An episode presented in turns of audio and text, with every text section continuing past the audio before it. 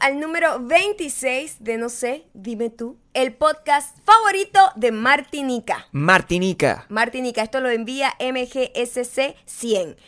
Para todos los que nos están viendo eh, o escuchando, no se asusten, uh, no son los únicos que no sabían que era Martinica. Nosotros tuvimos que googlearlo. vamos Y a- volver a grabar y hacer Sí, todo esto. porque quedábamos como unos animales. Pero bueno, Mira, la ignorancia, la, habla por ignora- ti. la ignorancia es de todo. Habla por ti. Tú yo, no sabías dónde quedaba ni yo nada. sabía tampoco. perfectamente, solamente lo estaba confirmando para no cometer el error que cometiste tú de decir que Martinica era como la capital de México. Es una cosa absurda. Se me está pegando los gringos, será. Se te está pegando. Em, recuerden suscribirte, suscribirse al, al canal. Así es. Em, Darle eh, like a este video antes de que comience porque va a estar Dale buenísimo. like ya. Eh, y dejar todos los comentarios que quieran. Y ya saben que nos pueden seguir a través de arroba mayocando, arroba Gabriel Torreyes en Instagram. Siempre estamos muy conectados por ahí todos, todos, todos los todo el tiempo. Y muy particularmente quienes me siguen por Instagram saben que eh, fui finalmente a mi reunión con la gente de Mu- Musically Ajá. o Musicali. Eh, ya eso está montado. Soy la nueva sensación. Sí, Gabriel va a ser la imagen, pues, de... La imagen. La imagen de la tercera edad de musical. Sí, voy a ser el, el, el muser más anciano de la historia. Entonces, para eso tienen que eh, seguirme por allá. Eh, y, por favor, piropear a Maya, que hoy está preciosa con ese cabello rubio. Súper rubio. Gracias. Está muy bonita. Gracias. Se lo hizo Eh, ya sola, el, el peinado. El peinado. El peinado. El color nada más. No, el color Y es no un recomiendo tema. que se lo hagan. No, si se lo hacen, bueno, se pueden quedar con ese pelo en la O sea, mano. sí se lo pueden hacer si es color tinte, pero si es de coloraciones, no. Sí. Este Eh, proceso pronto lo sabrán, pronto lo Sí, sabrán. sí. Ya les dejé una fotito, por cierto, en mi, en mi Instagram, la última que posteé. Eh, bueno, si ves esto en diciembre, no fue la última que posteé, pero digo, la más reciente que posteé ahorita. Busca la que cuadre con la fecha de este video. Por favor. Hoy estamos... No tenemos ganas de Lo hacer que esto. pasa es que les vamos a decir algo, son las 9 y 15 de la noche. Nosotros no íbamos a hacer el podcast, pero dijimos, no puede ser, tanta gente lo está esperando, Mm. nos comentan todo el tiempo y yo sé que ustedes estaban acostumbrados a ver más seguido, de hecho, no solamente una vez a la semana.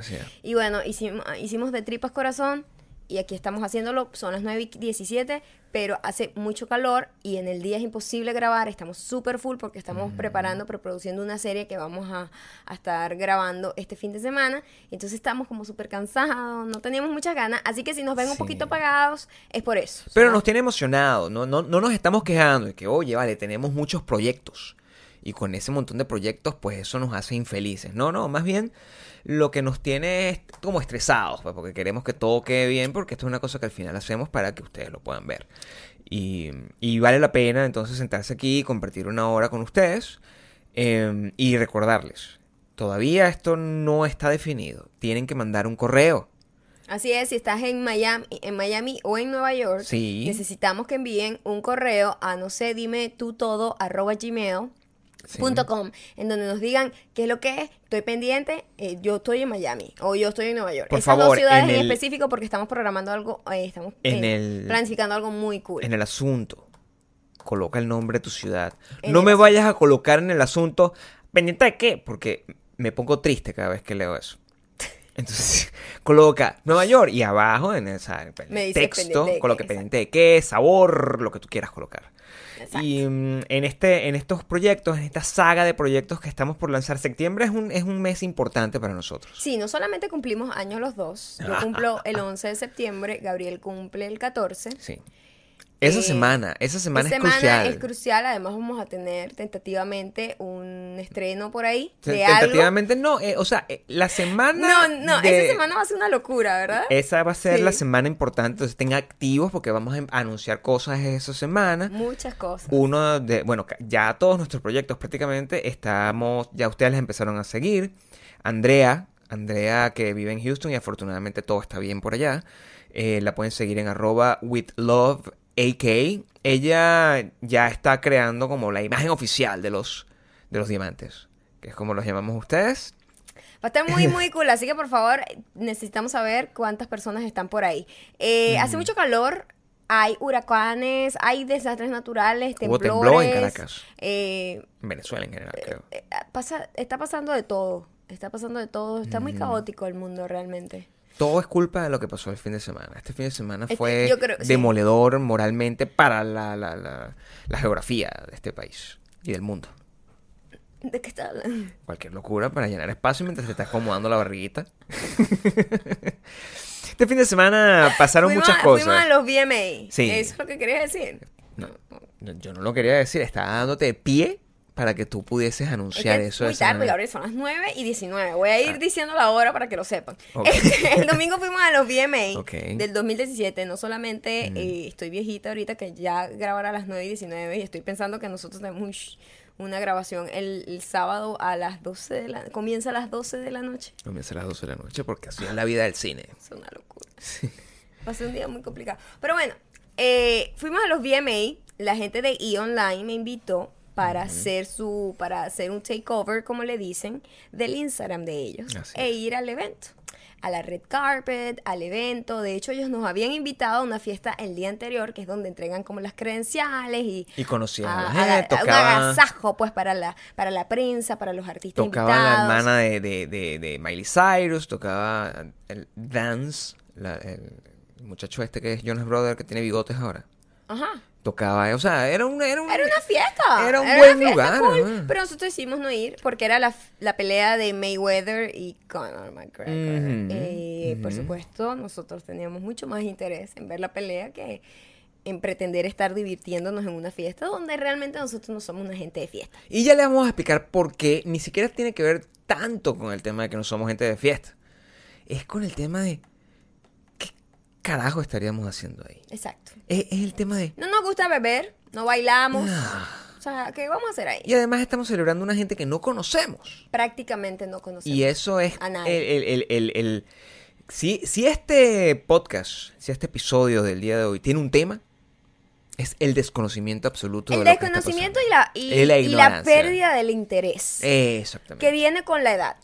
Eh, definitivamente Sí. viene con la edad, viene con la madurez y lo, y lo- I embrace it, ¿sabes? O sea, no Creo me que es un tema más de madurez que edad. porque- Pero no me estoy quejando, más bien me encanta estar en esa posición. Es No, como por eso. Es, cool. es un tema de madurez más que edad, porque hay, hay personas, muchas personas nos escribieron mientras estábamos eh, montando historias y tú estabas posteando y estabas haciendo el takeover, que ellos tampoco sabían quiénes eran. Si yo de verdad, a mí me, me invitan y yo digo, bueno, yo cool porque es, cool, siempre es cool que te inviten a, a esos eventos, siempre conoces a gente, al- de al- siempre salen cosas positivas de eso también. Pero yo dije, la verdad yo no voy a saber quién es nadie en la red carpet, porque toda la gente que es famosa ahorita me puede pasar por el, por el frente y yo no sé, de hecho, me pasó por el frente un chico Sí. que yo veo que llevaba, yo, uno sabe que es medio famoso o famoso porque lleva un entourage gigantesco. Entourage Mientras más esta- gente, Sí, más. es toda esta gente que está alrededor. La, gen- la gente famosa no va sola, nunca. Entonces, por lo menos en las red carpets, pues. Entonces siempre van como con 10 personas alrededor y todo el mundo se vuelve loco y les toma fotos. Y pasa un chico con una chica agarrados la mano y yo no sabía quién era el famoso o si eran los dos famosos, o sea, ni idea. No, el chico estaba literalmente vestido como tú. Ahorita con una franela que tenía aquí que decía aquí como everybody, Ah, ¿no? ah. Y yo, bueno, whatever. Lo dejé pasar. Ey, ni siquiera me interesó tomarle una foto, un snap, nada. Yo no sé quién era. Y después me, me entero que es- era como uno de los artistas más importantes de la noche que se llama Logic. Pasa que no sabemos Y quiénes yo- son ya los y yo, artistas más ah, importantes no de la noche. Era como mi mamá en la red carpet. pues. Yo estaba, estaba in- haciendo una representación de lo que es mi mamá. Primero porque usted- eh, eh, es difícil eh, a veces comprender lo que está detrás de una invitación a un evento de esto. Uno dice, "Ah, bueno, y, y- y siempre lo leemos, oye, lo lograste. Mira, eso no es lograrlo, eso es una, un compromiso. Más bien, es una responsabilidad. A uno le dicen un- unos días antes, mira, vas a hacer esto. Y uno, bueno, eso es, eso es una oportunidad siempre como para, para, para estar, para aprender, para, para trabajar, más que todo, Experiencia. experiencia, ver. eh, Saber lo que te gusta y lo que no te gusta hacer. y disfrutar. Entonces uno, pero uno está- empieza a pensar, ah, que me voy a poner, no sé qué. Esto fue más o menos relajado en ese sentido porque ya Maya tenía una persona, un una diseñadora, que ya hablamos de eso, que... Y cada vez como que te, te deja de, Sí, de de preocupar preocupar, tanto. tanto también. Como que, ay, fuck, it, o sea, sale bien, sale bien, si no también. Estábamos tranquilos porque eh, no, no era el spotlight. Yo del- no era la estrella, ¿entiendes? Cuando tú no eres la persona que es la agasajada, ni digamos, eres la la estrella. estrella. No eres como una persona de la que la gente va a estar pendiente. porque- Exacto, entonces no importa, o sea, tú estás ahí para trabajar. Y, y- y nada, nosotros llegamos a nuestra cosa, todo el, el- el acceso fue un poco complicado, etcétera, etcétera, pero al final nos trataron muy bien, en TV nos trató de maravilla. Llegamos y, y- y es muy raro porque nosotros teníamos un recuerdo muy romántico de lo que eran los premios en TV 20 años atrás. 20 años atrás. También eh, los premios en televisión son una cosa y los premios en vivo son otra muy distinta. Por supuesto, por supuesto. Y eso fue una cosa que notamos desde el primer momento que nosotros La fuimos a una entrega de premios aquí. Sí. Pero el, nosotros eh, entramos y teníamos un recuerdo de que, bueno, cuando hace 20, 25 años, la gente que caminaba la alfombra roja era Kurt Cobain. O, o Eddie Vedder, o pasaba eh, la gente de Guns N' Roses pasando por ahí. O incluso, no sé, Red Hot Chili Pepper. O eh, cualquier rapero de aquel entonces. En este momento todo es tan distinto. Todo es tan desconocido para mí. Es como entrar en la dimensión desconocida. Y es cómico porque cuando nosotros estuvimos en nuestra, en nuestra posición de arranque, a nosotros nos dan una chuleta, es lo primero que nos dan, porque se asumen que tú no tienes la más mínima idea de quién, De quiénes van de a pasar están por ahí. Y te dan una chuleta y en la primera página de esa chuleta yo lo que veo es un puro muchachito literal de unos 15 años. Todos eran fucking iguales. Todos eran idénticos. Y yo decía, bueno, Sí, porque la primera página era como The influen- social media stars. social influencers. Sí, Ajá. social media star. Y todos eran exactamente la misma persona. Entonces, me pasaban por el lado y yo no sabía quién era. Y claro, venían además todos en Tyro, pensando que yo iba a lanzarme yo, que soy un señor mayor, que me iba a lanzar a abrazarlo, emocionado. por- Y de verdad, sus publicistas se acercaron a mí en varias oportunidades y me dijeron, oye, ¿quieres entrevistar a esta persona? Y nosotros no. Yo con mucho gusto le dije, no, no, de verdad no sé quién es. Nos ha tocado, nos ha tocado estar en las dos, en las dos, En las dos posiciones. posiciones. Estar en la posición de que nadie te quiere entrevistar porque realmente No no, eres no eres- reconocido no en eres- ese no eres conocido, ámbito. entonces no, y el periodista tiene toda la potestad de decidir a quién va a entrevistar y quién no, porque es trabajo perdido. Y ahorita cuando lo ves desde el lado de atrás, de, de, de, de la parte de- del De medio, la sala del frente, como se dice. Exacto. Te das cuenta que es inútil esa entrevista. Es inútil esa entrevista porque si esa persona no te conoce a ti, ni siquiera, y si no estás trabajando en un proyecto importante del que tienes que hablar, porque si tú estás promocionando literalmente una, Una serie, película, una serie, película, una o sea, estás trabajando en algo que de verdad eh, tienes que hacer tu trabajo de, de- para, para darle publicidad, para, dar, para darle promoción. Pero si tú simplemente estás ahí porque te invitaron para una fiesta y tú estás ahí, eh, ah, bueno, sí. Y de, verdad no arrocero". eres nada. O sea, tu trabajo es montar videos de Instagram donde, donde te ríes O y sea, te caes. ¿de, de qué van a hablar? Eh, es- ¿Entiendes? Es, es como inútil, no nos interesa la opinión de ellos. Y, y, y, ah, de- cuando lo ves desde el otro lado, te das cuenta que simplemente that's how it is. Nosotros estábamos al lado de una tipa que yo, a la que yo le empecé a, a pegar pe- eh, La maldita, patadas, la en maldita mujer de la noche. patadas en la canilla porque, tipa. porque ella estaba. Y yo sé quién es, o sea, yo sé sabes quién es quién el. es. No, sé El quién es medio. el medio.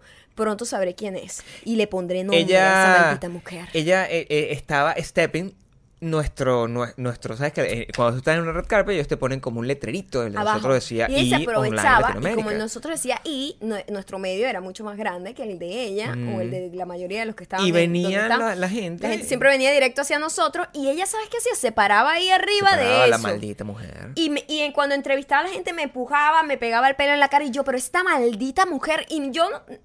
Yo me, me puse, quitaba. yo me puse como en, en, en célebre fashion de Gabriel. yo Gabriel me- es terrible con eso. Yo me puse y simplemente le daba codazos y la tipa tuvo que pegarse en su esquina y dejarnos en paz.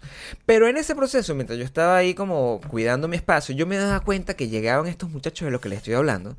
Además, no se van, no se van. Y entonces... se quedan dando vueltas como hay 20 co- minutos. es- esa es la primera historia, esa es la más triste. eso es súper triste, Esa es la no- más triste. no lo llegan, hagan. Llegan, entonces, bueno, están en la portada, entonces pasan y dan como...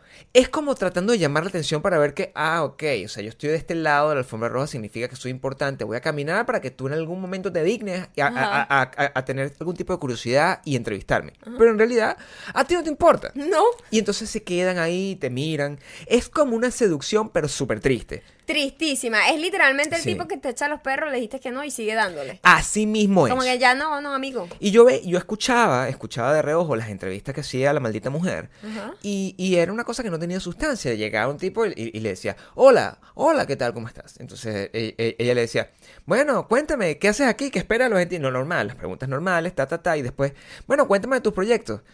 Y me sorprendió muchísimo que todos te estaban en un montón de proyectos que los de los que no podían hablar en este momento. Entonces, como que, ok, no tienes nada que decir, estás inventando esa historia y ella tiene 50 entrevistas diciendo Inútiles. exactamente lo mismo. Exacto. Eh, eh, eh, al final, la cosa se pone desesperante. Desesperante para ellos y desesperante para nosotros. Porque ya cuando está a punto de terminar la alfombra roja, ya vuelven a pasar ellos mismos a hacer su última ronda. Y ya están así como cuando tú estás en, en una fiesta, en una discoteca a las 4 de la mañana que tú Y estás ya viendo no con quién te nada. vas y estás viendo con quién te vas ahí. Una cosa me mira, no me importa que esa tipa sea horrenda o que ese tipo sea horrendo, yo me voy con él, pero no me puedo liso. Ellos están pensando así y venían unos bichos que, hola, mira, pero tú no quieres entrevistar a Farrah Abram. Eh, Farrah Abram creo que fue una chica que lo último que supe es que hizo un video porno. Y yo, no, no, no, gracias. Y, y veía al mismo publicista desesperado, medio por medio, hablaba con la tipa de Rusia que teníamos al lado, hablaba con los, con los tipos de los... La chica de Rusia, teníamos una chica al lado de Pobrecita un medio ella. de eh, ruso. Pobrecita I ella. guess. Ujú, Solo entrevistó a unas chicas rusas influencers ujú. y ya, ella no hizo nada. Yo no sé qué estaba haciendo ella realmente. Pero sí vimos, al- al- en resumen, sí vimos en e- lo que fue la alfombra roja, sí vimos gente interesante. Vimos, nos pasó Lord comenzandito. Coño, y, y no teníamos ni siquiera la cámara seteada ni nada. Y pasó Lord así como. Y te lo di- O sea, ella era como que. Fue como la primera de la. fue la primerita de la alfombra roja. roja porque me lo quería tocar, no quería hacer eso. Pasó Lord, pasó... Ah, otra cosa para explicarles. eh, la alfombra roja primero está la parte de los medios, la foto, como la foto, ¿cómo es que se llama esa? La- El Step and Repeat se llama. Step and repeat, que Mm. te paras, te toman, te paras, te toman, te paras, te toman. Luego están los medios de televisión que es MTV y, on- y, Y- y News, y News es Estados este, Unidos, claro. como, como la gente que está haciendo las red carpet, TNT. Bueno, no, este, este evento es un poco más juvenil y no tiene, no es como los Oscar, que tiene un montón de, medios. Esto tiene poquitos. Y después están los medios digitales. Los artistas, la, la cosa se retrasó. Y los artistas no le, la mayoría no dio chance de que pasara por los medios digitales. Por eso también fue como que nosotros estábamos viendo como puro bate quebrado, como dicen, porque los grandes artistas no les dio tiempo de pasar por los medios digitales en esta oportunidad. Normalmente sí pasan, no todos, porque por lo menos una persona como J-Lo no pasa, no, va No a perder pasa, su tiempo no va ahí con la bicha de Rusia que no sabe a lo mejor ni entrevistarla, ¿entiendes? O conmigo. O o sea, con tú. O sea, no. Eh, y la entiendo, ¿me entiendes? Porque es una pérdida de tiempo para ella. Pero no, casi no tuvimos oportunidad de ver a nadie. Sí nos y los que vimos no los conocíamos. Pero sí llegó, sí llegó en, en varias oportunidades gente con, con- con cierto valor. O sea, eh, llegó, por ejemplo, Just que estaba, que es una superestrella, pero en México, y estaba promocionando su nuevo programa de televisión en MTV de en Latinoamérica, Latino, ¿no? que ya está. Eh, pasó Tyler Posey, que es una celebridad, y a la que tú le dijiste Taylor. Sí, ¿cómo se llama el, por fin? Eh, Tyler. ¿Viste? Tyler ¿Viste? Posey. Que es No, confuso. yo sé que es Tyler Fucking Posey. Taylor Swift nos ha jodido no, la cabeza. Le dije. Taylor. Le dije Taylor. Y, y- El indignado. Empezamos mal. Sí, empezamos, sí, empezamos empezamos con, el, con el pie equivocado. Y yo, ay, bueno, sí, no me importa. Este, Pasó Khalid, pasó el, el DJ Khalid eh, eh, en varias. El DJ Khalid, no, Khalid, el, el artista nuevo, el que se ganó mejor artista nuevo. Y pasó y se tomó fotos con su él sonrisota. estaba bastante regalado tanto con Sí. el público como con los medios que estaban ahí. Bastante Pero, regalado. pero, por ejemplo, el encuentro tú a tú que tuvimos con Kesha. Es cierto. Fue un porque momento estábamos- casual. Fue un momento casual. Yo estaba eh, pasando por ahí y ella caminó por ahí y yo le dije, ay, qué lindo. Me gusta tu vestido. Cosa que es mentira. pues. De Le, hecho, men- nos le está- mentí en su cara. Le nos mentí. estábamos muriendo de hambre. Pero, o sea, el vestido se veía cuchi, de verdad. En la tela era muy linda y era así como muy puffy, puffy, pero no, no todos los vestidos fotografían bien. Ese es el problema. Mm, o sea, tú ves un vestido y dices, yo cuando se lo dije, de verdad me pareció súper cute el vestido. Pero después cuando vi la foto dije, no, no, que, no, no. Y- Por eso es bueno tomarse fotos para los eventos, como Siempre, bodas o cosas, hacer fiestas, la donde prueba antes, la hacer la prueba. Eh, y nada, nosotros con, con, con eso lo que estábamos era muriéndonos de hambre y nos dieron la mala noticia. Mira, no, no, no, aquí no hay comida. Aquí no hay comida. Bueno, la comida que había era literalmente perro calientes de estadio. porque esto- Guácala, es o que sea, este, no. este local, local, este es un lugar de eventos, se llama el Forum, donde nosotros hemos visto YouTube. O sea, es un lugar de conciertos, es el, es el equivalente, es para eso. y, y esto es una mega producción. Nosotros entramos, sí. teníamos unos buenos asientos. Sí. Teníamos unos excelentes asientos, de verdad, o sea, para lo que queríamos, pero a mí me pareció, por ejemplo, confuso. confusísimo. Y, y, y Maya me dijo, Gabriel, pero que creo que siempre ha sido así. Por el resto, yo tengo un recuerdo de que no, de que antes era como un teatro y era como más estándar. O sea, una gente de frente y un escenario con unas cortinas. Es muy raro que lo hagan en un estadio, ¿verdad? Pero ahora es una cosa como. O sea, de repente empieza a hablar a alguien y tú tienes que buscar, bueno, ahí está Jared Leto, o sea, pero ¿dónde está? Y, y- y la otra persona se va con sus vergüenzas y todo está pasando al mismo, al mismo tiempo. Yo no sé si ustedes me vieron, eh, pero Lord cuando terminó de cantar, ella Bueno, estaba- de bailar. de bueno, de de, hacer su performance. De hacer su performance. de de hacer eso que hizo ahí. Mm. Agarró como el radiecito este, el bomb, ¿cómo se llama esa cosa? El boombox. el boombox, lo agarró y se fue caminando como sus vergüenzas, así como yo me fui la vez del videoblog pasado que les conté que yo andaba con mis bolsas y mis vergüenzas. Así ella se fue caminando porque, este, o sea, de donde ella hizo el performance ese raro que hizo hasta donde era backstage, ella tenía que caminar bastante con su, con su, cargando sus perolitos y me dio mucha risa ver eso realmente. O sea, es como que es cuando estás ahí la magia de la televisión hace mucho, engrandece mucho las Era cosas. una gran producción. Lo es. Pero cuando Era estás ahí, ves los cables guindando, ves las cámaras, ves la. ¿Sabes? Es distinto. La, la- la experiencia es distinta. Nosotros que hemos estado en los Grammys, hemos estado en los American Music Awards, hemos estado en los Latin Grammys, hemos estado en varios eventos de distintas categorías y, y- y si a- algo no hay duda es que los eventos en este país están muy bien hechos. Sí. Tienen mucha producción y la gente se preocupa porque tengan el, el- porque sea un buen espectáculo. Ahora, mi desconexión con estos eventos y con este evento en particular ya, o sea, me saca generacionalmente de lo que es. Totalmente. Ya el, el- o sea, yo aparecía alguien, yo me sé los nombres, o sea, yo veía, bueno, ese, ese es Shawn Mendes, porque más o menos sé la historia, pero nunca he escuchado una canción de ¿Quién él. es Shawn Mendes? Es el muchacho que estaba con la guitarra acústica en una esquinita. Ni idea. Luego estaba Ed Sheeran, y cuando llegamos, bueno, nos conocemos esa canción porque nos las han metido desde... Pero al final eh, e- era como que antes uno veía estas cosas porque, porque, porque sí, porque era el- lo que tenías que ver, tenías que estar in the now. Pero se me hace tan raro ya esto. es Yo, un la verdad, yo quiero preguntarle que a. celebra a los las- videoclips que no pasan en el canal. Exacto. Primero, principal, los videoclips ya. Sería YouTube quien debería hacer este tipo de premios. Y ¿no? lo hizo una vez y fue un desastre también, porque Pero quisiera saber la gente que, que sí es su target, que sí tiene una edad para este, para estos artistas que yo desconozco y no me sé ni los nombres. Si de verdad les interesa los MTV Video Music Awards, como nos interesó a nosotros en nuestra generación. Porque para nosotros era todo porque no teníamos nada de los artistas. Claro. Ahorita tienen una saturación de información que les ven, bueno, las ven en pantaletas, las ven maquillándose, las ven todo el día, que es lo que comen, haciendo ejercicio, o sea, constantemente saturados de información de todos los artistas, que verlos en unos premios es como whatever, o sea, es una cosa que se ve tan fake y tan montada y con, tan, con, con el guion y como to- to- todo de mentira y tan plástico, que la gente yo creo que por eso también se ha perdido. Yo siento que el- la Sí. pérdida de interés es genérica, que no es solamente que nosotros que no, que no, no somos parte de la Y generación. ni, si- y ni siquiera es algo que nosotros estamos, no es una sospecha. Es que eh, nosotros regresamos después de haber, o sea, nos fuimos temprano de ahí, nos fuimos temprano a comer. antes de que terminara, porque yo no me iba a calar tener que salir con ese gentío. Sí. Les estoy diciendo que es un estadio de como de Gigante, 15 mil personas. gigante. Después tener que salir con ese gentío y yo no había comido nada. Nada. Yo solamente había desayunado, llegamos allá, no había nada para la prensa. Yo me estaba muriendo, muriendo, pero muriendo de hambre. Eran como las 5 de la tarde y yo, yo necesito irme porque yo voy a matar a alguien. Sí, Nos o sea, fuimos, comimos, regresamos y estaban pasando la repetición. La repetición del... Perdón. ya no hay vergüenza en este canal. La repetición del, eh, del show. Ajá. Y eh, estábamos como, mientras eso estaba pasando, buscando los memes que estaban. Normalmente tú esperas que haya memes en, en internet Sí, con, con, con, con lo que pasó. con lo pues. importante. Y, y- y la conclusión es que no pasó nada. No, No pasó siento absolutamente que no nada. pasó nada, nada, nada. Y eso me muestra que es muy poco relevante Sí. para, para la generación actual. lo- cualquier cosa que esté haciendo en TV, por lo menos a nivel internacional. Sí, yo no sé qué, yo- de verdad, es que de verdad yo llegué y, nosotros bueno, vamos a ver como cuando pasa con el Super Bowl, que es súper, ¿sabes? Que genera Pero muchos es que memes. incluso los Grammy, los Oscars, una cosa que son de ancianos, generan sí, más. Sí, genera mucho meme. eh, bueno, los Oscars lo ve todo el mundo.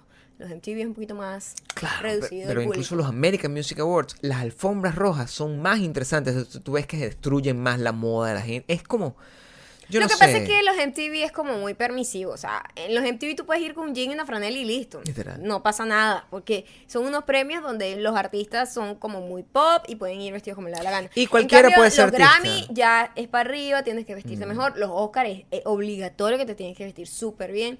Entonces, por eso creo que. Mm, Cualquiera, no da pa' mucho cualquiera tampoco. puede ser artista. Yo firmé como 15 autógrafos porque yo ahora soy, me, me confundieron, creía que era Lenny Kravitz. Claro, Gabriel. Pero yo les tuve que decir, no, simplemente me veo así de delgado y así de apuesto. Pero eso fue el caso de los, de los VMAs. Me- nos gustaría saber abajo. Sí, díganos si para ustedes es relevante, si de verdad lo ven con ansia, si les encanta. Si hay algún artista de ahí que les interese. Exacto. Porque... Más, yo estaba tanto así que yo estaba tan. ¿Sabes que Ellen DeGeneres estaba ahí Ahí para abajo, darle el premio a Pink, ¿verdad? No sabía que era para eso. Para el premio ese de vanguardia. Es que yo no lo vi, Nos vimos fuimos antes de justo eso, de justo que- ahí, ajá. Sí. Pero yo sé porque él vi, vi- yo sigo a Ellen DeGeneres y vi la foto de ella entregándole ok. el premio a Pink. Ok. Y Esa es la razón por la que estaba calándose eso. cuando vimos la repetición aquí cuando llegamos. Claro. La cara de quiero estar en mi casa tomándome un té y jugando con mis perros y mi esposa Claro. era no lo, no lo, no lo ocultaba ni un poquito. Ella estaba como "Mm, nah". Pero aún así, tú lo sientes que, que tiene sentido porque, bueno, ella es, es- Ellen, es una persona mayor. ella estaba ahí porque ella es muy amiga de Ella, Pink, ella, tiene, ella tiene el sentido, pero sí me da curiosidad que la gente que escucha este podcast, que está entre los 23, 24 años, si eso es lo que es, pues, o sea, yo, yo no sé. Yo, Pero yo me acuerdo que en para nuestros tiempos era como era como el evento del además porque siento que la música que se premiaba era como una música más vanguardista. Mira, Era menos quizás no lo era y uno siente que es así porque era en, Pero era en como aquella más. época. siento que era más rebelde. En cambio, ahorita la norma es la rebeldía. Entonces, como eso es la norma, como la norma es Nicki Minaj en cuatro patas, moviendo las nalgas y diciendo anaconda, como ya eso es la norma, nada es transgresor. No existe la, la transgresión anymore como Bueno, arte. Y en ese caso, mucho menos, notamos que está excesivamente blanco ese premio. Ah, es sí. súper, Sí. súper blanco. Ah, eh, el- y y, y súper safe en términos de, de lo que tú dices de la transgresión. O sea, ya estos premios nunca podrían mostrar a un artista como Marilyn Manson. No Marilyn Manson como tal, que también es un señor. Ajá. Pero un artista con ese nivel de transgresión no pasaría. Creo Bueno, que Lady Gaga en su momento, ella era como de Lady una Gaga versión no pop es. de Marilyn Manson. esto era literalmente como Barney Dinosaurio. Entonces fue Pero como... es que todo, fíjate que Lady Gaga ahora se volvió como country también y, y, y, y Miley Cyrus también. Fue como ver traducido los videos de YouTube de la gente esta que habla en Teletubby a unos premios grandes. Y, y eso es como, es la conclusión que me queda. O sea, y, y- es muy raro tener ese choque. Nos faltaba tachar estos premios de la lista. Yo no sé. Nunca habíamos ido a los MTV. Si no fuera por trabajo, yo no creo que, que, que vuelva a ir o que me interese. De hecho, tengo años que no lo veo en televisión. Antes, o sea, ni si- yo ni siquiera tenía A cable. que Yo tenga- tenía que a escuchar la menos que grabación. tenga un show en MTV y tenga que ir como parte del, del como el es- del elenco del, Pero de- canal. de resto, Pero musicalmente no voy a ir porque no tengo pensado hacer una carrera musical. Y de verdad, como les digo, ir por ir a un evento simplemente como de arrocero y como me invitaron porque soy cool, puede ser un poco inútil para tu carrera. Igual no, o sea, si estamos promocionando una serie, vamos a estar ahí. Exactamente, es lo que te digo. Vamos a estar ahí. Exactamente. Mira, hablemos de otra cosa que nos emocionó mucho más. Eh, la pelea de Mayweather con Conor. Me da mucha risa porque toda la gente que iba a Conor, si no lo han visto, bueno, Conor perdió, obviamente. Sí, o sea, O sea, por favor, salgan de sí. la piedra si ustedes no saben qué pasó. Pero a mí lo que me da risa es que ahora todos los que Spoiler defienden a sí, que defendían a Conor, no que defendían a Conor, porque obvio, en cualquier eh, competencia, unos van por uno, otros van por otro. Pero los que decían que Conor, que era súper poderoso y que tenía una izquierda, o sea, una, un, un cross increíble, que lo iba a matar, que no sé qué, que el otro señor estaba viejo, que no iba a aguantar la, la rosca de este muchacho, porque este muchacho es joven. El muchacho del tercer round ya estaba cansado. Sí. El show continuó 10 rounds, en mi opinión, porque Mayweather es el productor de ese evento y a él le interesa tener a la gente entretenida y les dio bastante rounds a la gente. Pero Mayweather pudo haber acabado con Conor en menos rounds. Y obviamente, lo, o sea, una cosa es la, la- los MMA, o sea, la, la Mixed Martial Arts. arts, que es lo que hacen en el UFC, porque ellos atacan y tienen menos rounds y todo es muy explosivo y se haga lanzan como toda su energía en menos tiempo que un boxeador que tiene que aguantar golpe y dar golpe en 12 rounds. Entonces, bueno, se demostró que no es cuestión de edad, es cuestión de conocimiento. Ojo, a nosotros nos gustan los dos deportes. Nosotros vemos aquí. Y a mí me gusta Conor Sí, también en- nosotros- en, su deporte. Nosotros lo vemos, lo vemos cuando hay alguna pelea de la UFC, nosotros la vemos, y cuando hay eh, eh, peleas de boxeo también la vemos, pero ah, el, el- desde el principio lo que estuvo planteado con esto es que es muy cirquense lo que se montó. Era, era muy complicado para es las dos como- disciplinas. Como todos los deportes de combate, Es- para mí. Eh, pero para las dos disciplinas, el hecho de, de- de tratar de comparar una a otra eh, es como es como una colaboración innecesaria entre dos youtubers que, que no tienen necesidad de estar juntos de lo mismo. Es como que- Forzada por la network. Sí, por- forzada por la network para, tra- tratar de que pase cuando no es natural, no es orgánico. Quizás, bueno, sí, para, para, Mayweather tenía un poco más de sentido. Era como, bueno, me voy a retirar con un récord extra y, y lo voy a hacer. Y el otro, bueno, voy a, voy a entrar a, a mi debut. Bueno, el otro Como hizo- boxeador. El otro hizo 80 millones. Y bueno, ese es el primer, el primer Nunca cuento. hubiese podido hacer esa cantidad de dinero. Con la UFC, nada Mm, más. jamás. nunca. Y, y, y hay, hay el, el factor dinero estuvo muy involucrado dentro de lo que fue esta pelea, pero sí es importante eh, que se demostró que la experiencia vale mucho más que, que, que el, que el furor de la juventud. Y, y creo que es una lección de vida que, que se debería tomar en consideración en, en, todas, las, en todas las disciplinas, porque eh, estos muchachos de hoy en día están muy alumbrados. Eh, Conor entró muy alumbrado. Entró muy alumbrado, bueno, estuvo muy alumbrado durante todo, en todo el proceso. todo el proceso, todos los, los, los, los, los preliminares, con esos gritos locos en interiores, o sea, sí. era como... Y muchacho, como medio erecto. O sea, Claro. era todo muy incómodo. Y como que lo hablaba muy cerca, me güey. O sea, yo solamente pensaba, pero qué asco que alguien me esté echando su aire caliente en la cara. Eso me desagrada. Era una actuación, evidentemente, pero ya uno que está jaded y sabe todo lo que está detrás de todo esto, uno lo ve como eso y por eso hay- había tanta indignación entre los fanáticos de los dos deportes de ver que esto estaba pasando. Pero cuando tú te quitas todos los prejuicios, simplemente lo veías como un acto de entretenimiento. Me parece que estuvo muy entretenida. La pelea estuvo buena. Sí, a mí me la pelea gustó. estuvo buena en general. Pero sí fue una muestra de, de la clase de contenido prefabricado que eventualmente es el único contenido que le llega. Y el único entretenimiento, no hablamos de contenido con un término un poco más Sí. profundo, que le llega a esta generación. Hablando de eso, eh, yo publiqué un video y lo voy a compartir aquí abajo. De, de un video que se hizo utilizando puro material de stock de, del- de lo que utilizan las agencias de publicidad para hacer estos videos inspiracionales sobre los millennials. Y es un video que es el Generic Millennial Video. Ok. Y, Suena buenísimo. y cuando lo ves, es exactamente. Coloca todos los clichés que están presentes en los videos donde, que utilizan para venderles productos a los millennials, como gente bailando, con colores, haciendo el símbolo de la paz y no sé qué. Y estaba narrado con toda la ironía. ¿Sabes? Como, como es esta, eh, estos videos de eh, Honest Trailers.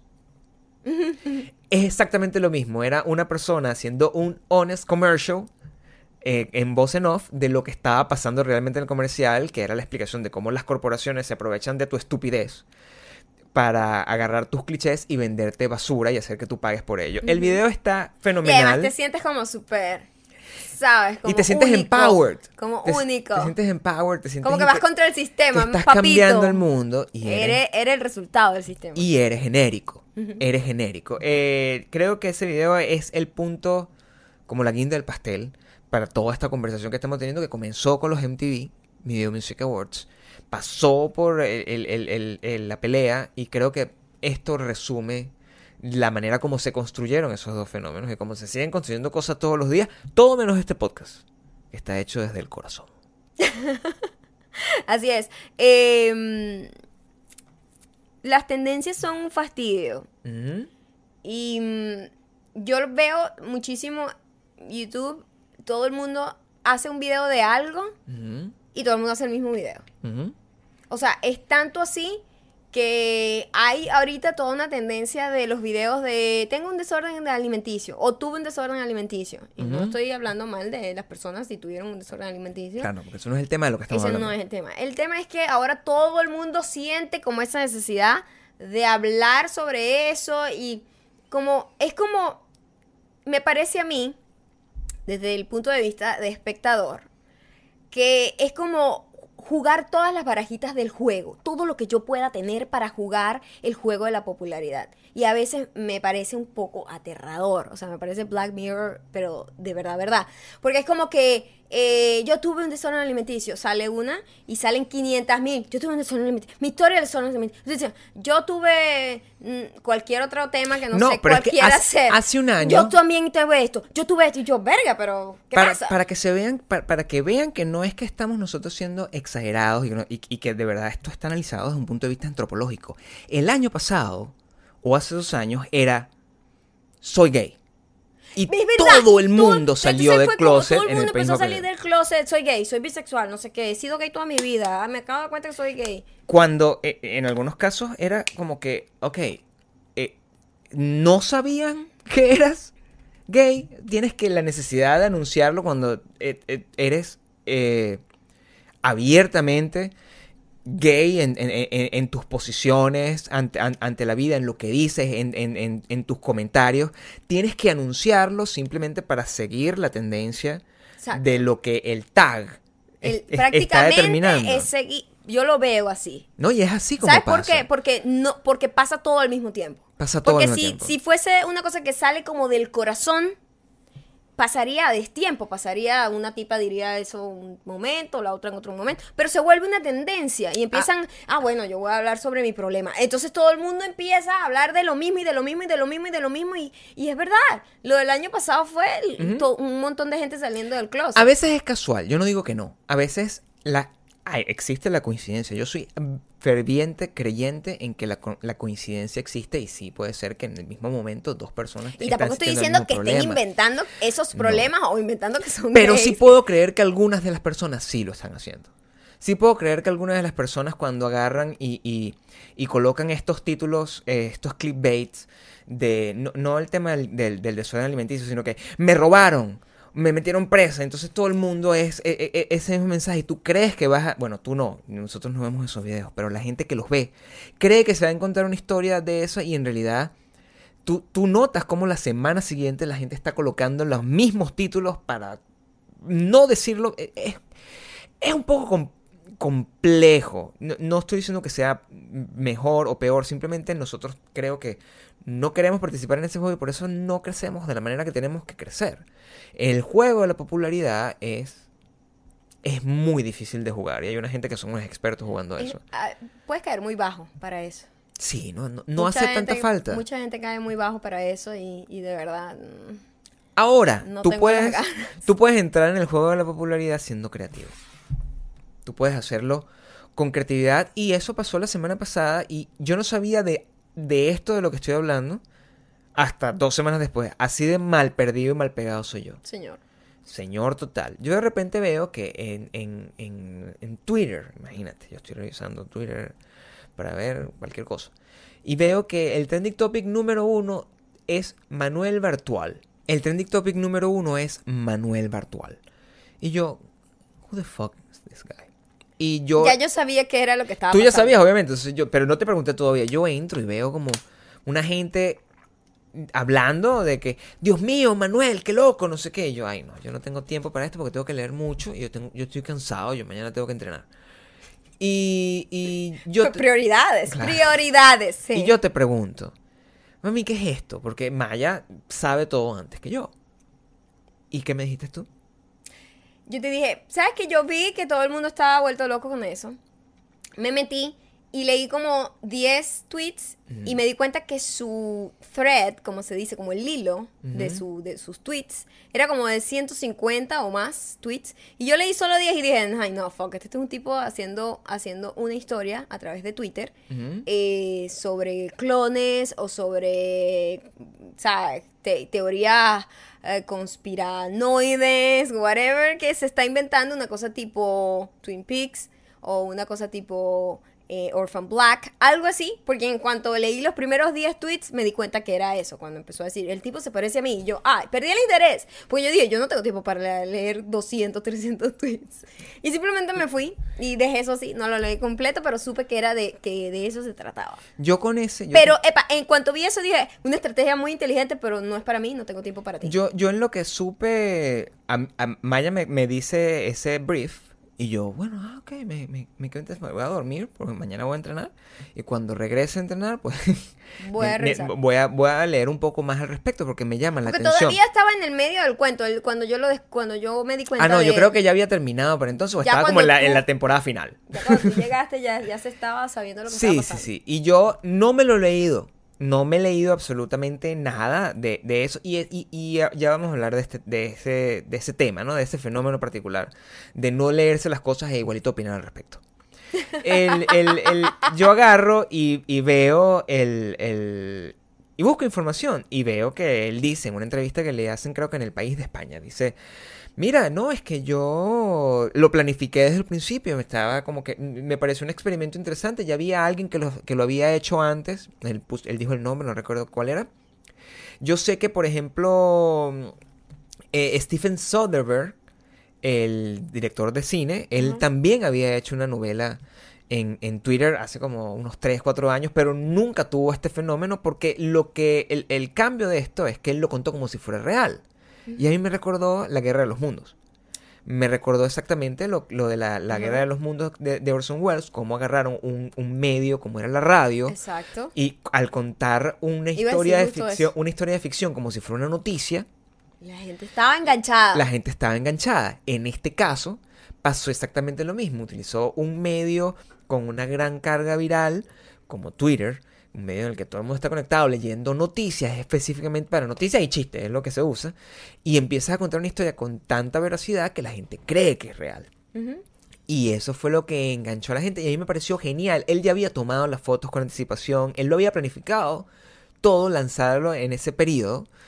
Y le fue muy bien, pues lo empezaron a seguir, creo que se viralizó, fue en España originalmente, de ahí fue que se ocurrió todo, Sí, porque, porque jugadores de, de fútbol lo empezaron a retuitear y a darle ideas y, y a plantear teorías y no sé qué. Y ese tipo de viralidad no ocurre con, de un laboratorio.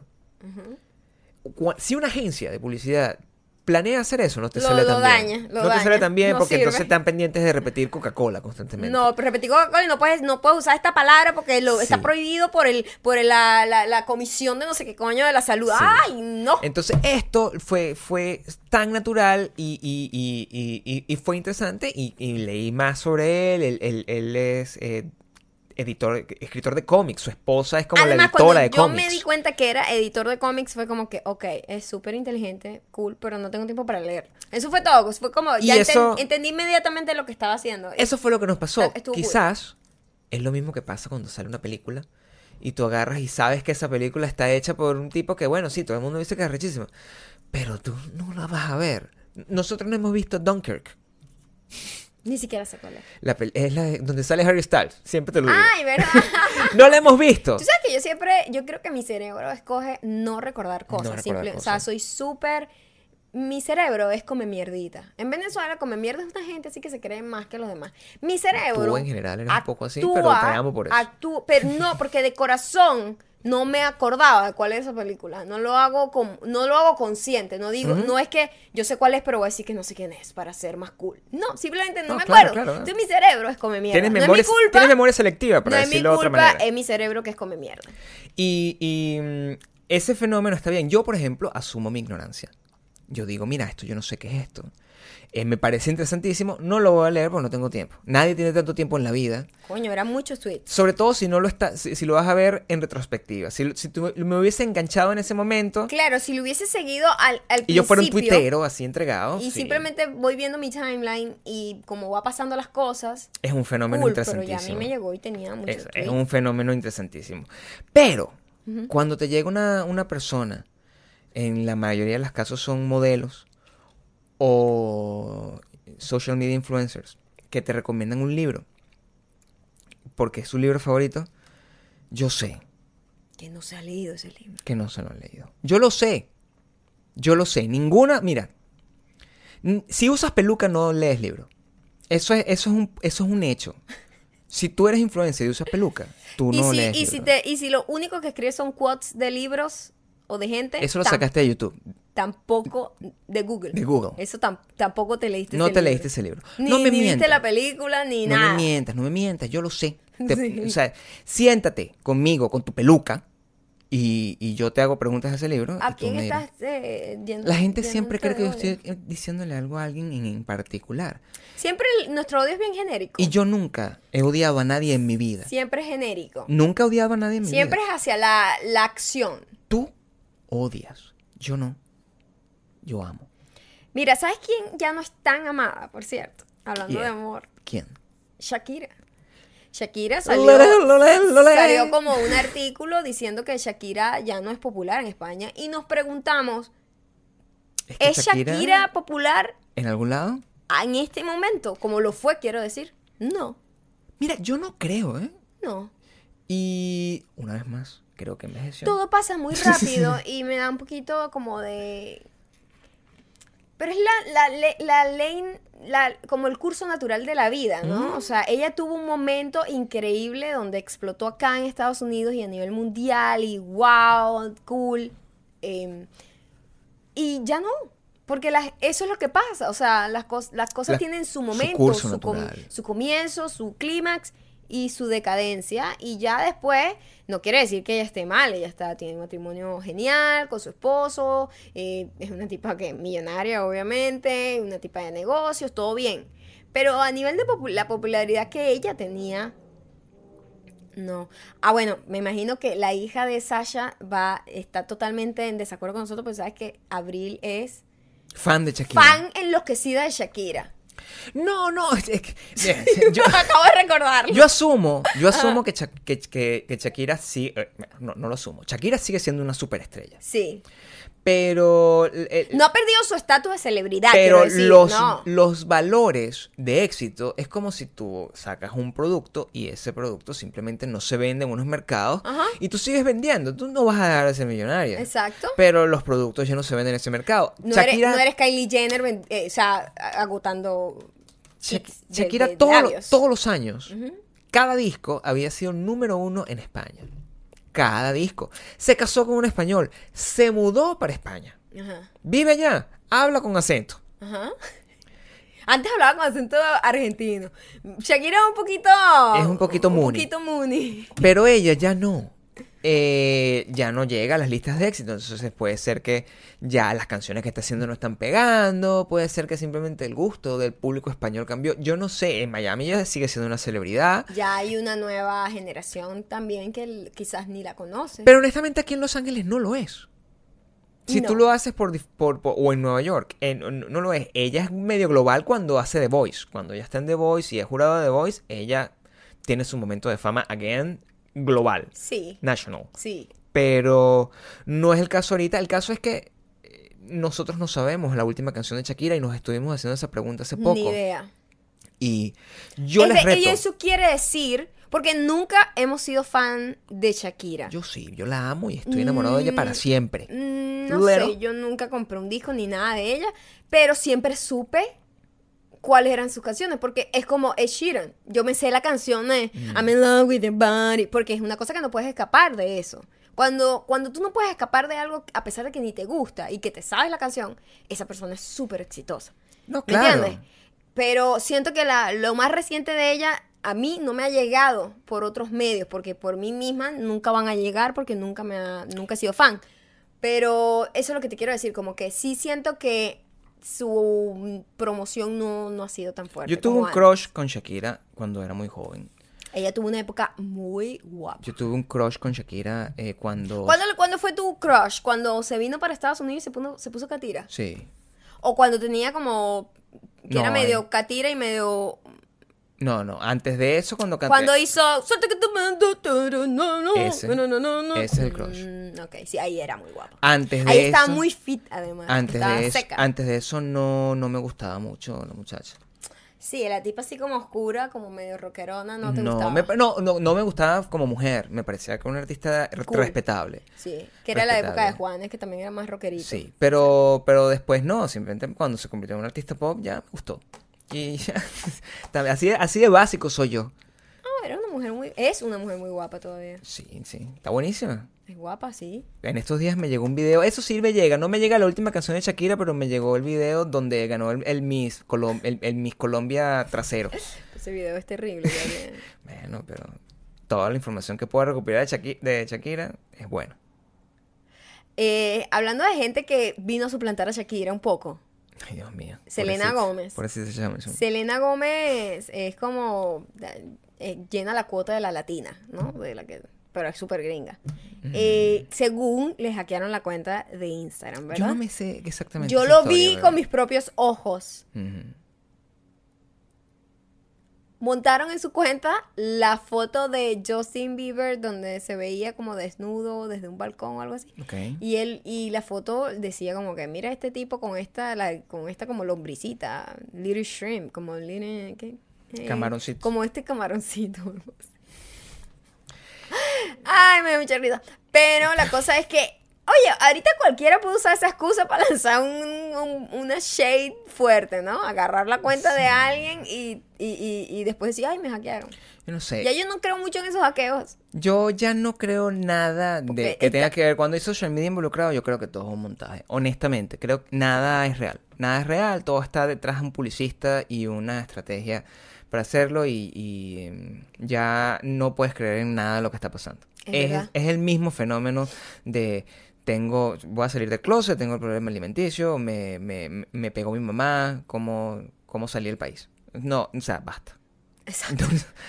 Ya, no, Mira, no hablando de, eso de, de como cumplir con todas las baraquitas para tratar de fit in en, en el, en, el, en el concurso de popularidad que parece ser que participa el mundo entero. Sí, así es. Eh, hay algo que pasa mucho y, y- y esto tiene tiempo andando por ahí. Esto no es nuevo, ni es algo reciente, ni nada. Y es que han salido como... hay muchos artículos con fotos de los detrás de cámaras de las fotos de Instagram.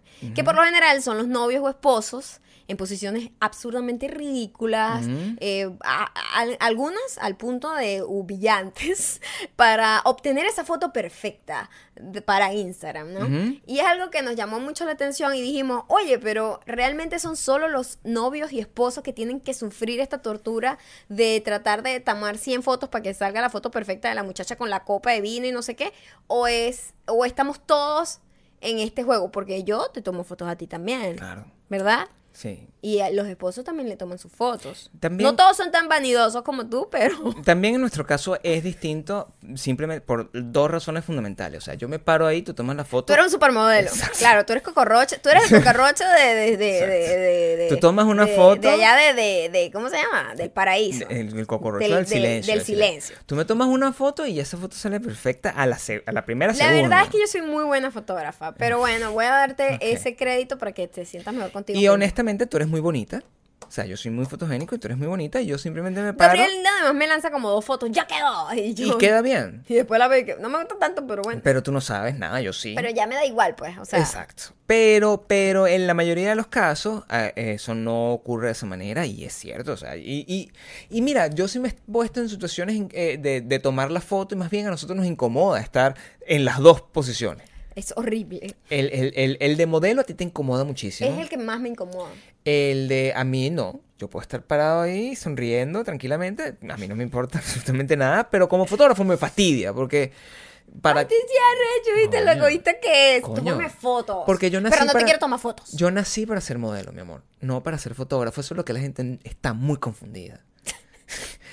E- en este caso, yo voy a compartir este link, Ujú. y lo vamos a colocar aquí abajo, y ustedes van a ver estas situaciones. Y, y la pregunta que nos viene es, em, ¿los hombres son los únicos que toman estas fotos entonces? ¿O también deberíamos conseguir una lista donde son las mujeres las que se encargan de, de hacer ver a su hombre correcto?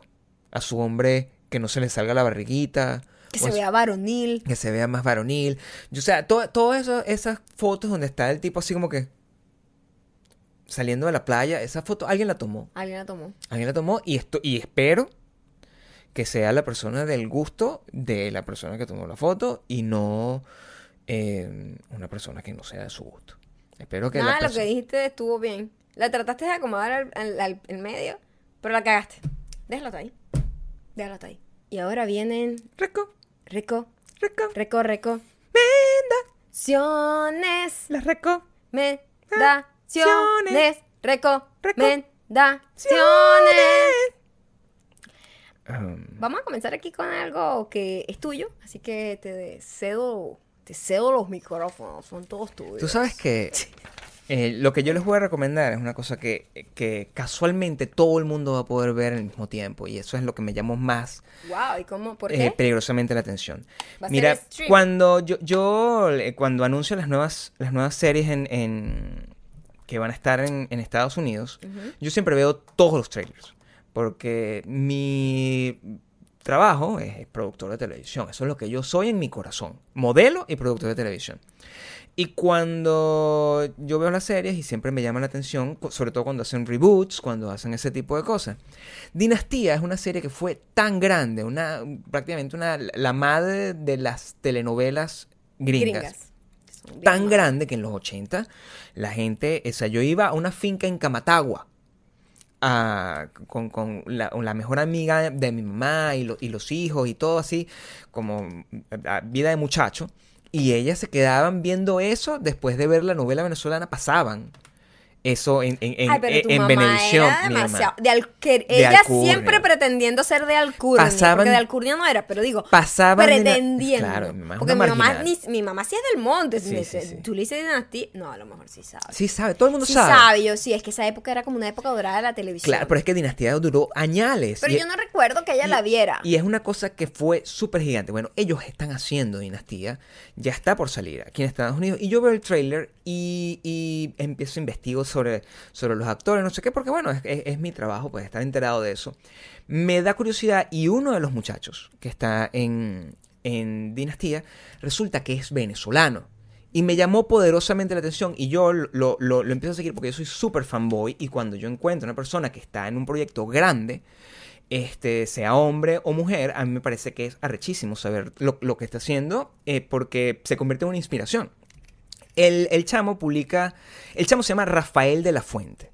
Él ha estado en telenovelas y no sé qué, pero él está aquí, es uno de los personajes principales. Él está interpretando la versión eh, masculina de lo que fue el personaje de Heather Locker en aquel momento. Imagínate, o sea, una superestrella.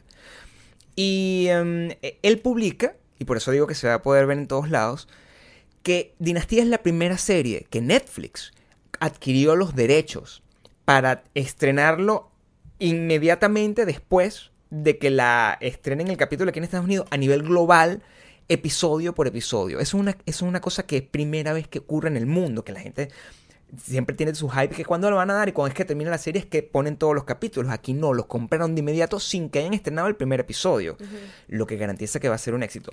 Y yo veo eso y yo digo, esto es arrechísimo. Yo le escribo al chamo, le escribo por, por, por Instagram, le digo, brother, eres una inspiración, eres un orgullo para Venezuela y hace sentir que gente como mi esposo y como yo Podemos lograrlo. podemos lograrlo si le echamos mucha bola porque se nota que hay mucho trabajo detrás de eso. Y yo dije, bueno, nada, le mandé esto porque así como de repente ustedes mandan Nos mensajes y creen que nosotros no, eso no nos importa. Sí. Y ese es el, eh, eh, y eso es lo que me, lo que me sorprendió. El chamo en una hora me mandó un mensaje. Es- Estamos hablando, es una superestrella ya. No la- no- todavía no es. no ha explotado, pero no ha es explotado, lo que va a pero se ve que es, que es una gran estrella y lo que me sorprendió es que era una gran persona.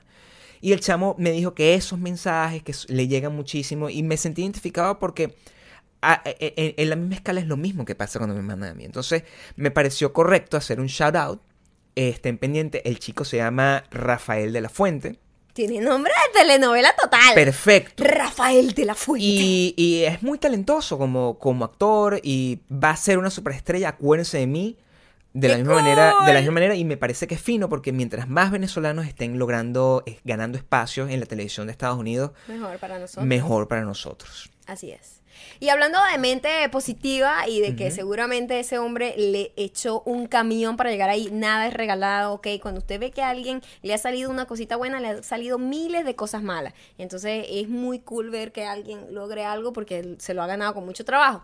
Hay una, una mujer que se llama una tipa, iba a decir, pero bueno que se llama Mel Robbins. Y ella habla, ella tiene como una teoría, es de esta gente que da este tipo de conversaciones, como charlas inspiracionales, y tiene un libro y no sé qué, este tipo de gente que desarrolla como teorías de comportamiento, por decirlo de alguna manera. Y ella tiene la teoría de los cinco segundos, de cambiar tu vida en cinco segundos. Y de cómo en cinco segundos Ok. tú puedes cambiar tu vida para bien o, O para, para mal. mal. Wow. Y me, quedé- me salió ese video y lo vi. Y sí, tiene muchas obviedades y tiene mucha bullshit, como todos estos gringos que tienen todo empaquetadito para vender, para vender, para vender su libro. Pero me di cuenta de algo que ella decía. Y, es, y te- estoy totalmente de acuerdo con ella. Pasa muchísimo con entrenar. Lo voy a poner con entrenar porque es una cosa que todos podemos sentirnos identificados con eso. Mm. Cuando tú te paras y dices, tengo que ir a entrenar, tu cuerpo está programado para protegerte. Es por eso que existe el miedo, es por eso que existe pensar. Entonces, cuando tú... Hay dos maneras de enfrentar la vida, hacer o pensar. Esas son las únicas dos maneras que existen, más nada. Hacer o pensar. Mm. Y yo dije, fuck, es verdad, yo pienso mucho.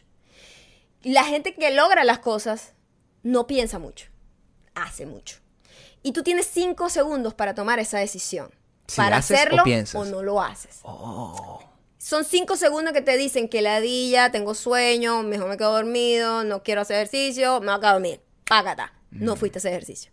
En esos cinco segundos es donde tú le tienes que decir al cerebro, fuck it, cállate la boca, no me interesa, voy a hacer ejercicio. Y te paras y lo haces. Sin siquiera pensarlo mucho, porque en cuanto lo piensas, Así hago yo. Tú- no tiene mucha lógica. te- yo me te- paro, tú estoy te- automático. Tú te, tú sí. te autoconvences, tu cerebro te auto, está programado para decirte, no, ¿para qué te vas a producir ese... Quédate ese- aquí ese-" dormidito. Exacto, esto es sabroso. y por eso existe el miedo, porque el miedo es el cuerpo, el La cerebro, el estado de confort. cerebro diciéndote, ¿para qué te vas a arriesgar a hacer esto? Y eso aplica para todo, en carrera, en, eh, en carrera profesional, en el amor, en, en relaciones humanas, con interacciones con tu familia, con amigos, con parejas. eh, y en el ejercicio se ve mucho más, es como más, eh, se evidencia mucho más, porque te pasa. Tú te paras y, di- y dices, tienes días en los que dices, te pones a pensar. En cuanto tú te pones a pensar, vas a buscar mil excusas para no entrenar. Fíjate que nosotros deberíamos agarrar todo esto, hacerlo como parafraseado y escribir un libro de autoayuda que se llame El descaro es la clave del éxito, que es exactamente lo mismo, pero en criollo.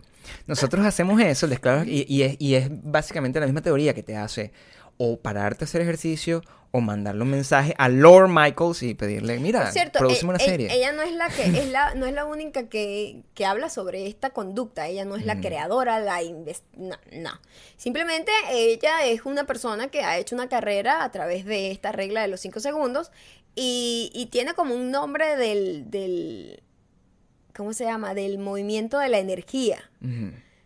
Del conocimiento de la energía, de la formación de la energía. Ok. La formación de la energía pasa en 5 segundos también en tu cerebro. Y es la energía que te hace levantarte, es la energía que te hace, sí, voy a hacer esto, es la energía. Son 5 putos segundos en el que el cerebro te trata de convencer a no hacer las cosas. Casi todo. Porque para el cerebro es mejor simplemente no hacer nada. Bueno, ya saben, esa es la, la regla de... La cinco segundos. ¿Cómo Ella se llama la chica? Es una mujer ya grande. Mel Robbins, y la teoría de los 5 segundos. a Le vamos a dejar el link aquí abajo. Y con esto nos vamos a los comentarios que vamos a contestar con bastante premura Ok.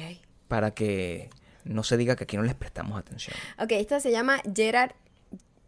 Sí, Gerard Sevilla. Sí. Gabriel, tengo tiempo buscando para tratar mi cabello. Gabriel Vanidoso escogió estos mensajes, ¿ok? está, siempre. Tengo tiempo buscando para tratar mi cabello, que es muy parecido al tuyo. ¿Qué usas para él y cómo lo tratas? Soy fanático de tu hairstyle y The Winter is Coming. The Winter is Coming es una referencia. Sí, eso lo sé. Game of ¿Ves? Thrones. ¿Viste?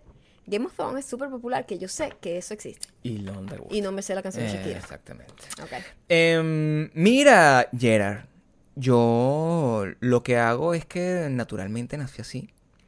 Me baño, me echo unas cosas que le robo a Maya de las cuales no conozco el nombre. Y lo dejo secar al aire y al descuido y eso el pelo me queda maravilloso. Un día, si se portan bien, si este video... eh, mira cómo yo me quito las cosas encima. Si este video llega a los 2000 likes, yo les hago el video con mi hairstyle. Si no, no. Sé que no va a pasar. Mariana Herrera, ¿por qué a Mariana Salcedo, maldita mujer, sí la nombran y a mí no? Saluda desde. Providencia, Chile. Un poco de atención a esta mujer que es víctima de miradas tipo, ¿ahora qué le sucede a esta mina? Cada vez que me río tratando de camuflajear, camuflajear la risa con una tos fingida. Mientras los escucho en la oficina usando audífonos. Los quiero. Nosotros también te queremos, Mariana. Mariana, pero ¿qué culpa tiene Mariana Salcedo? Mariana Salcedo, la culpa que tienes es compartir contigo tu nombre, así como en mi doppelganger comparte conmigo mi fenotipo. Pero tú eres más importante que ella. No, vale, Mariana Salcedo también, un besito. No lo sé. ¿Quién es Mariana Salcedo? No tengo idea. a lo mejor la nombramos en otro episodio. Mariana. Besitos hasta Chile. Mira lo que vamos a decir. Mariana, te quiero. Mariana, te quiero. A cualquiera que esté ahí, a la que le caiga, le echo un Atención. Silvia Marcano dice, una vez me preguntaron cua- en cuál serie de televisión me gustaría vivir por un mes Qué y mi respuesta pregunta. fue How I Met Your Mother. ¿Cuál show elegirían ustedes? Buenísima pregunta para terminar. My God. ¿En cuál quieres terminar? ¿En cuál quieres vivir tú? Tic tac, tic tac, tic tac, tic tac, tic tac, tic. Friends no, porque ya yo dije que a pesar que me gusta, me parece que ellos son bien medio gafitos y no podrían ser mis amigos, son muy Creo guay. que la serie que estamos haciendo sería como más, más o menos como vivir en Friends, si te pones a ver. Exacto, atrapada. atrapada. Eh, ¿cuál, cuál, ¿Cuál escogerías tú? Yo vivo en Twin Peaks. ¿Sí? Por favor. Es el único lugar donde vivo. Y todo en mi vida me pasa de esa manera, sí. Que estoy desesperado que llegue el domingo para que se acabe Twin Es que Peaks las y series llorar. que yo he visto son como muy terribles. No quisiera vivir en Breaking Bad. No quisiera vivir en. ah, no sé qué otras series he visto yo. Pero tú más The o menos... Feud. No Pero tú más o menos vives en... en, en- vives en, en Love o puedes vivir en You're the Worst. Tú vives en ese, en Yo ese podría mismo vivir en. You're the Worst. Es verdad. Podría, podría ser amigo de You're the Puedes Worst. en Haters eh, eh, Back Off también vives... No, No, eh, para eh, nada. vives en You're the Worst. Sí. Yo creo que esa, esa es la misma gente con la que tú Maybe. compartes todos los días y es How I honestamente Met ahí. Your Mother sería cool también. Yo podría ser amigo de ellos también, totalmente. Pero tendrías que mudarte a Nueva York. Me encantaría. Ok. Sex and the City también es cool. Así ya vieja. Sí, en Girls nunca. No, en Girls Girls no, jamás. en Sex Girls and the City puede ser también cool. Con mujeres ahí bronchando y comprando ropa. Suena bien. Mira, yo ahorita vivo en Twin Peaks, pero durante muchísimos años antes de que mudarme a Estados Unidos, viví en Los Simpson, porque Venezuela es Springfield. Y mm, yo creo que no quisiera volver a vivir en Springfield nunca más. Bueno, esto fue todo el episodio de hoy. Espero que les haya gustado. Por favor, comenten. Miren, hice- son las diez y media de la noche acá, así que por favor, dennos un like nada más por el sacrificio. Denos un like, agarren Den a un amigo, comentario. le dicen que le dé un like. Y así. Y bueno, si quieren que Gabriel les haga ese video Son tutorial 2000 likes. de para el cabello, ya saben, son 2000. Son 2000. Si no importa, se quedan sin saber. Muchísimas gracias por su atención. Eh, Ya saben que nos dejan todos los comentarios que quieran. este, do- este domingo puede haber video. Sí, si me da chance de editarlo, puede que haga el video, un videoblog que tengo por ahí preparado. Y si no, bueno, Nos vemos. Nos vemos en la bajadita, papá. No gritamos mucho porque por respeto a los vecinos. Bye. Sabor.